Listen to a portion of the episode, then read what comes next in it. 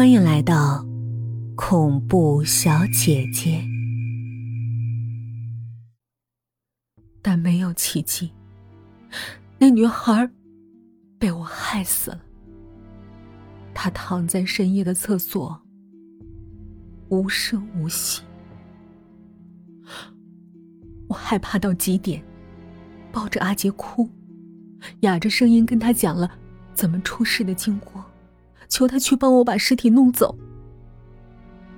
我不敢哭大声，出租房隔音效果差，任何稍大一点的声响都可能被隔壁的人听到。我甚至以为有人看到了我的举动，已经报警了。不一会儿，警车尖利叫着，立刻来抓捕我。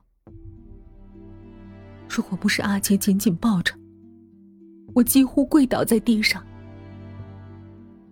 阿杰脸色惨白，眼睛瞪大，不停用手摸我，拍打我的头。他没有出声不知道他在想什么。我说：“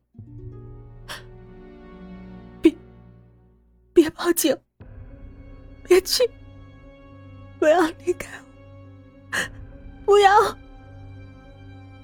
阿姐点点头。我说：“你，你去看看他，看他还还活着吗？”阿姐满脸惊恐，用力摇头。我又哭了，拉着阿杰求他：“你是爱我的，帮帮我，我只有你。”我发誓，我以后都听你的话。阿杰也哭了，他流着泪，用力咬牙。我把嘴凑到他嘴上，问他：“你如果爱我，现在就去把他抬回来，别让人看到了。”不知过了多久。阿杰终于下定决心，去楼下厕所搬运尸体。房门打开，又被他轻轻关上，发出“咔嗒”一声响。我一阵心惊肉跳。房间里只剩下我一个人。我似乎听到“嗡嗡”的响声，围绕在屋外，密密麻麻。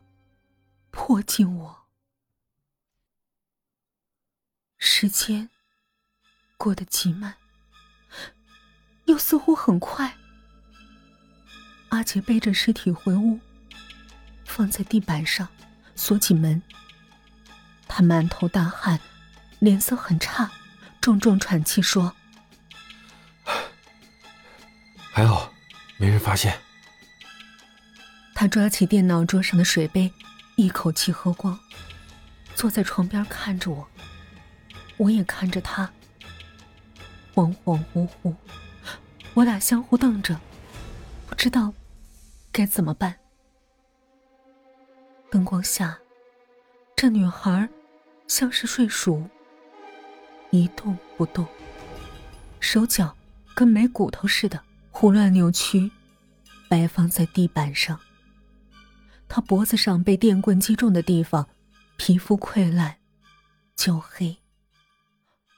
我想上去推推他，去摸他的鼻孔，查看还有没有呼吸，但我没有丝毫勇气。敷在女孩脸上的面膜被蹭了，挂在她耳边，露出五官。她模样陌生，不像住在这附近的人。人还年轻，和我们差不多年纪。似乎到天亮睡醒一觉，他打着哈欠就起床刷牙洗脸，喝杯热牛奶，拎着手袋挤地铁去上班。她也许是个好脾气的女孩，容易和人相处。如果在一个公司，也许会成为我的朋友。我们上班奋斗完成工作，午餐聚在一起叽叽喳喳讨论明星八卦、社会新闻、生活琐事。